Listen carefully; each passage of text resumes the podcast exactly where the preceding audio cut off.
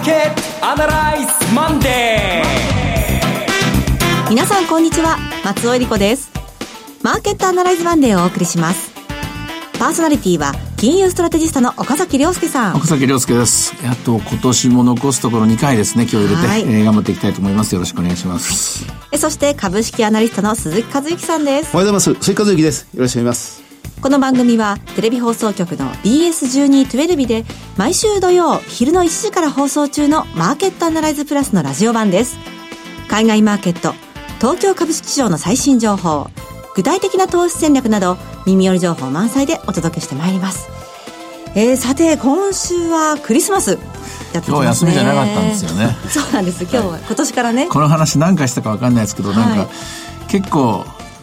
結構へこみましたね。休みだと思ってたから。はい。去年までの天皇誕生日っていうことに、ずいぶん、私たち日本人とはずいぶん寄りかかってたところありますね。はい。なんか亡くなってみると、あ、もしかして23日、いろいろ年末に向けての準備もしてたんだなっていうことに、改めて気づかされましたが。はい、ここが土日で休みか、よし、OK みたいなか甘い考えでいたので、いろんなものが後ろ倒しになって、えー、えー、ちょっと夢でうなされているところです。そうですか。はい、さて、その今週はクリスマス、ちょっとこう浮かれてばかりもいられないのが、やっぱりヨーロッパにとってはある意味大事な時期だなと思うんですけれども。いやこれもうこのまま踏み保すようにですね、はい、あのイギリスが出ていっちゃうのかというのとそれと残されたイギリスがでイギリスが出てった後残されたコンチネンタルのところが、はい、やっぱりメルケルさんがもうお辞めになるということが表明されているので、はい。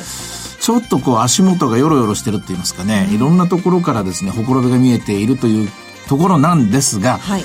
今日お伝えしなきゃいけないのはですね、えー、年末までに、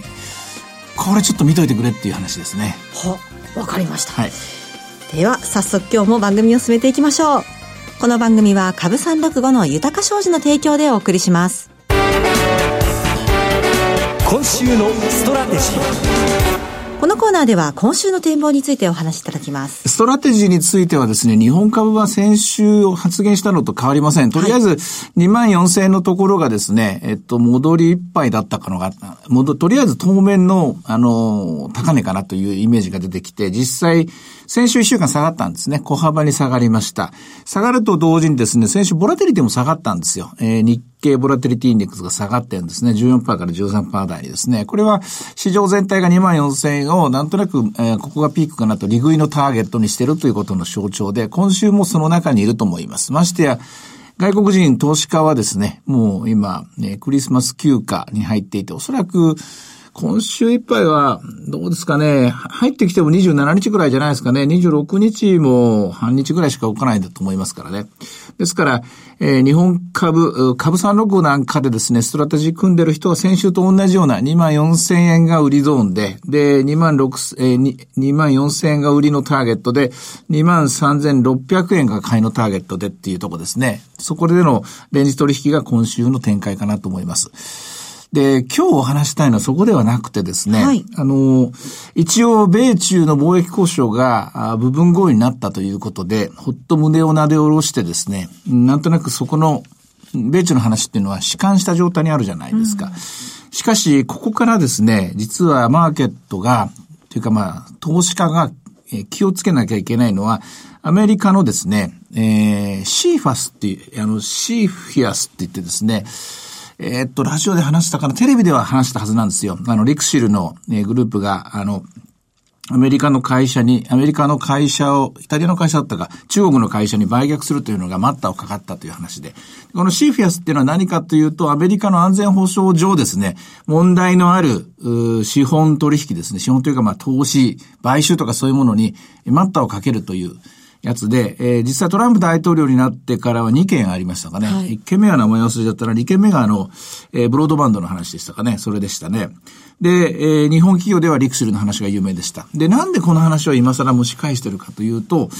実はあの法律がですね、新しい、それをもっと拡張するよという法律を決めたのが2018年の8月なんですよ。うん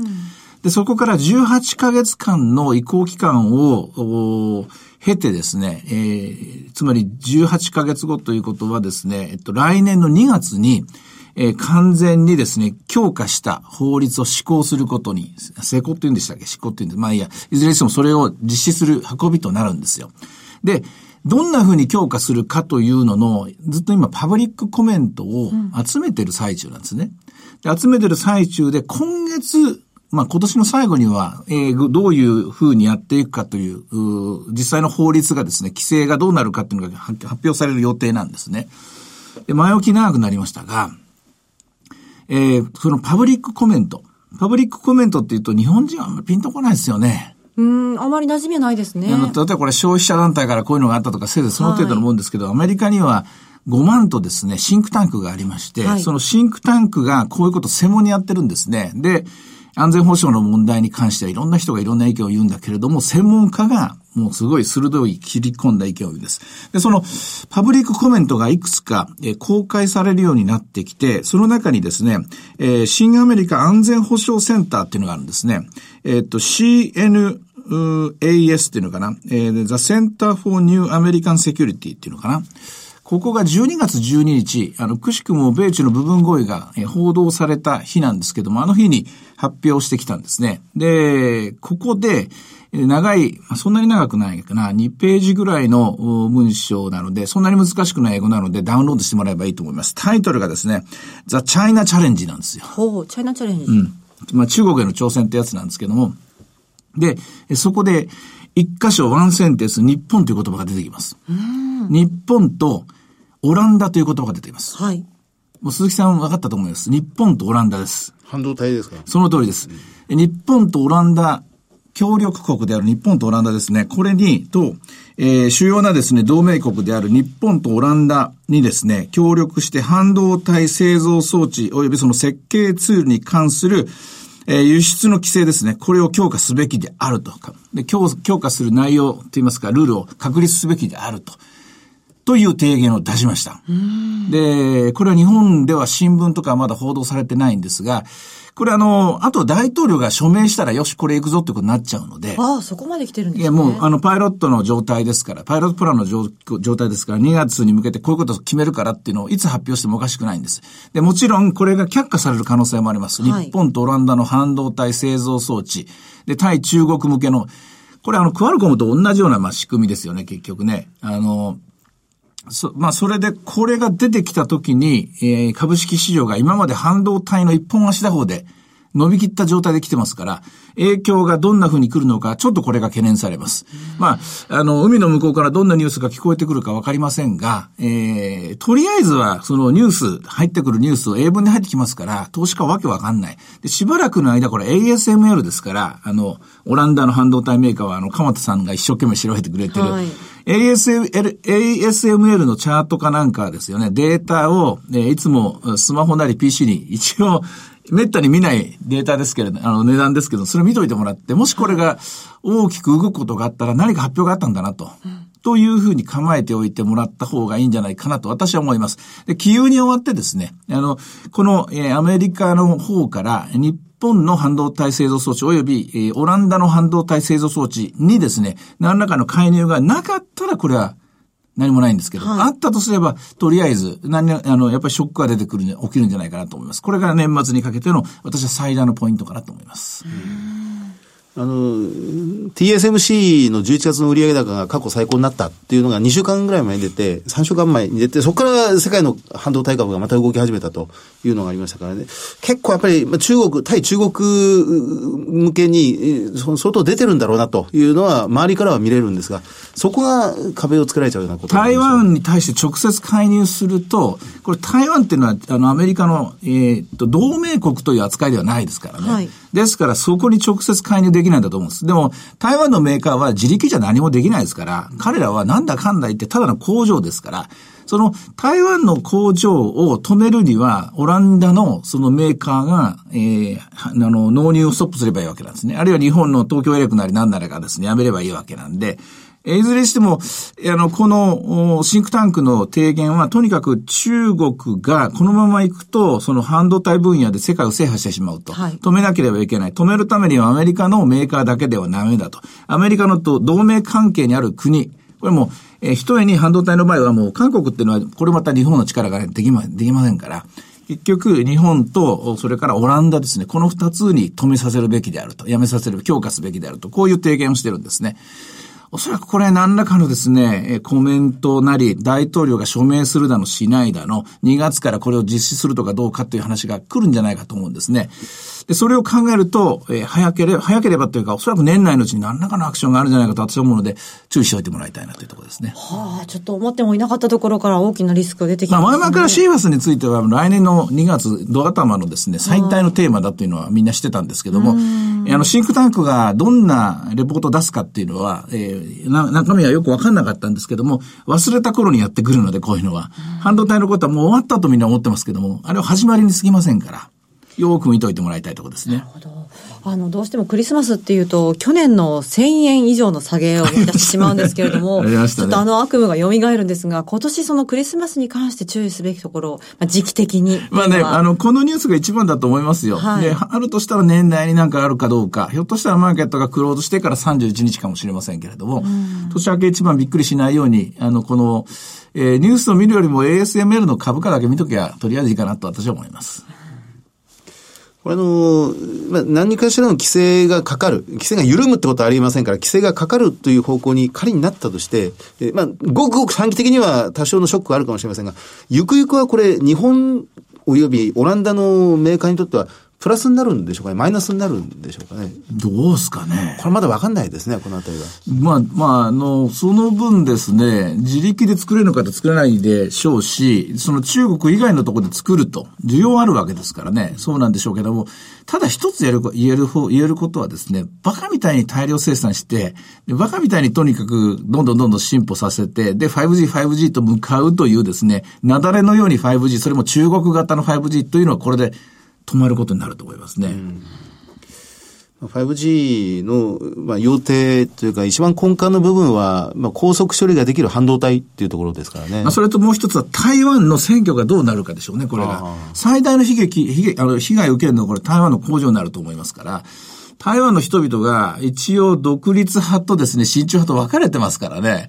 これ、どっちにつくのかなというのも、え年明け一番のテーマになると思いますね。うん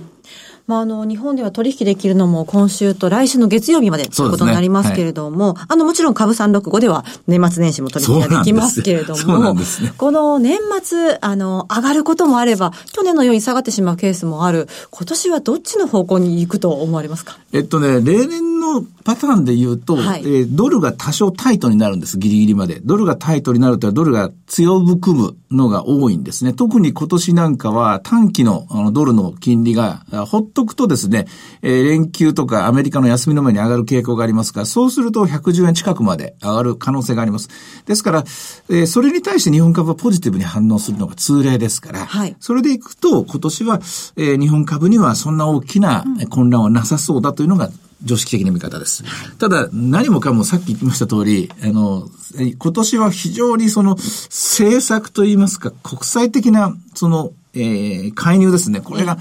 えー、いつ何時どう来るかわからないところがあるので、これだけは見とかなきゃいけない。つまり、えー、モニターのスイッチは切らないでほしいなというところですね。そうですね。さて、では、株三落語の動き、今日はいかがでしょうか、えー、今日もおとなしい動きですね。846円スタート、上値は869円、安値764円ですから、100円も動いてません。現在790円で取引されています。はい。それから今週のドル円ユーロの見通しいかがでしょう？まあさっき言いました通り、ドルについては多少こじっかりというところだと思うんですけども、うん、えー、ニュース的にはもう、えー、大体あらかたですね、大きいのが出て、アメリカで言うと耐久財の受注ですね。ね、こちらは製造業の話ですので、あんまり強くはないだろうと言うんですが、今まで悪かった分だけ多少戻すのではないかなというところがポイントです。まあ、鉱工業生産のもしっかりですね、製造業に関しては、えー、さほどですね、あの、強くないんだろうなという見方です。あと日本は27日の金曜日の鉱工業生産指数ですね。えー、こちらが、えー、またまたマイナスになってくると、まあ、これちょうどテレビでもお話したんですけども、製造業やっぱりもう今年はダメだったと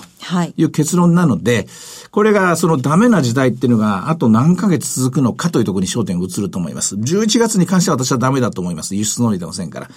気になるのは、これがもうかれこれ1年になるんですけども、1年間製造業がダメだったんですが、今度は非製造業が10月からダメになりつつあると、増税の影響ですね。この悪い形のバトンパスがですね、渡されたところっていうのが日本株にとっての一番痛いところだと思いますね。はい。さて、いろいろ展望していただきました。今週末土曜日には午後1時から放送しますマーケットアナライズプラスもぜひご覧ください。また、Facebook でも随時分析レポートします。以上、今週のストラテジーでした。マーケット Analyze Mondayそれではここで株365の豊商事より岡崎さんご登壇のセミナー情報です。埼玉で豊商事資産運用セミナー in 大宮が開催されます。2020年2月22日土曜日、12時半会場午後1時開演です。第1部は亀井光一郎さんによるセミナー、2020年注目のゴールド相場の行方。続いて特別セッションとして、岡崎さんと金内彩子さんによります日経平均で資産運用、クリック株365の活用術とはがございます。さらに第2部で岡崎さんご登壇の株式セミナーがございます。会場なんですが、JR 大宮駅西口 TKP ガーデンシティプレミアム大宮カンファレンスルーム2階です。そして埼玉の次には東京で開催されます。豊か商事資産運用セミナー in 東京2月29日土曜日12時半会場午後1時開演です。第1部は亀井光一郎さんによるセミナー2020年注目のゴールド相場の行方。そして特別セッションとして亀井さんと大橋弘子さんによります日経平均で資産運用クリック株365の活用術とがあります。第2部には岡崎さんご登場の株式セミナーがございます。会場は JR 新宿駅南口などが最寄りです。TKP 西新宿カンファレンスセンターカンファレンスルーム 3A です。埼玉と東京の2つのセミナーはいつものセミナーとはちょっと異なります。初めて参加されるお客様及び豊か商事にてお取引実績のあるお客様限定のセミナー開催となっております。応募者多数の場合は抽選となります。え初めてセミナーにいらっしゃる方やお取引実績のある方、東京や関東近郊の皆さん、ふるってご応募ください。ご応募は、豊か商事お客様サポートデスク、フリーコール0120-365-281、0120-365-281です。受付時間は土日祝日を除く9時から午後7時です。岡崎さん、こちらも盛り上がりそうですね。うん、ちょっとね、あの、これ一応、豊か商事さんの話が、あの、私一人でやるの、来年のスタートなんですけども、まあいいお話できたらいいなというふうに思いますね。今まだはどんな話になるのかっていうのはちょっと予想もつきませんけども、はい、まあ、あの、開校、新年一番の話なんで、気合入れて臨みたいと思います。あと、抽選になっちゃうんですけども、あの、初めてセミナーとお取引実績なんですけど、あの、無理言えばお願いできるんじゃないかと私は思うんですけれども、どうでしょうあの、そういう高橋さんに電話、まずはしてもらって、はい、どうですかというのを聞いてもらえばいいんじゃないかなと思いますけどね、まず電話してみてください。はい、豊か商事お客様サポートデスク、0120-365-281です。えでは続きまして、毎週土曜日午後1時から放映中の BS1212B マーケットアナライズプラスからのセミナー情報です。埼玉、東京、福岡、横浜の順でセミナーが開催されますので、順にご案内いたします。まず、リアルマーケットアナライズ 2020in 埼玉です。1月18日土曜日、会場は大宮ソニックシティ展示場です。え次に東京です。1月25日土曜日、会場は霞ヶ関駅、日比谷駅が最寄りのイーノホールです。その次は福岡です。2月1日土曜日、会場は博多駅が最寄りの TKP 博多駅前シティセンターです。そして最後に横浜です。2月8日土曜日、会場は港未来駅が最寄りの TKP ガーデンシティプレミアム港未来です。どちらのセミナーも BS1212 のマーケットアナライズプラスのホームページからリアルマーケットアナライズの応募フォームにご記入いただくかお電話でご応募ください。電話番号、それぞれ異なります。順にご案内します。まず埼玉です。埼玉は0120-975-988 0120-975-988東京です。0120 953-255 0120-953-255福岡です。0120-935-159 0120-935-159最後に横浜が0120 964-631、0120-964-631です。締め切りは埼玉が1月6日月曜日、東京が1月13日月曜日、福岡が1月20日月曜日、横浜が1月27日月曜日です。通話料無料、自動音声応答サービスにて24時間ご応募を受けたまっております。くれぐれもおかけ間違いのないようにお願いいたします。また応募はお一人様一回限りでお願いします。個人で複数応募いただいても無効となりますのでごでご了承ください。ライオンズ、ジャイアンツ、ホークス、ベイスターズの順ですね。そういうことになりますね。はい、覚えました。はい。はい、えー、以上 BS1212 マーケットアナライズプラスから入場無料セミナーのお知らせでした。なお、今日ご案内したセミナーでは、ご紹介する商品などの勧誘を行うことがあります。あらかじめご了承ください。最後はテレビ番組のご紹介です。いつでも無料の放送局 BS1212 では本日夜7時から時間ですよ寺内勘太郎一家に続く水曜劇場の超ヒット作ムーンを放送します。東京築地にほど近い旅の老舗うさぎ屋を舞台に一家と周囲の人々が繰り広げるホームコメディー人気絶頂の郷ひろみとキキキリンとの初コンビお化けのロックが大ヒット。ホームドラマの巨匠、久世照彦の演出上の遊びが随所に散りばめられていて、面白くおかしくまた斬新な作品です。ぜひご覧ください。チャンネルの見方がわからない方は、視聴者相談センターへお電話ください。オペレーターが視聴方法をわかりやすくお教えします。03-5468-2122 03-5468-2122 BS1212 視聴者相談センターまで。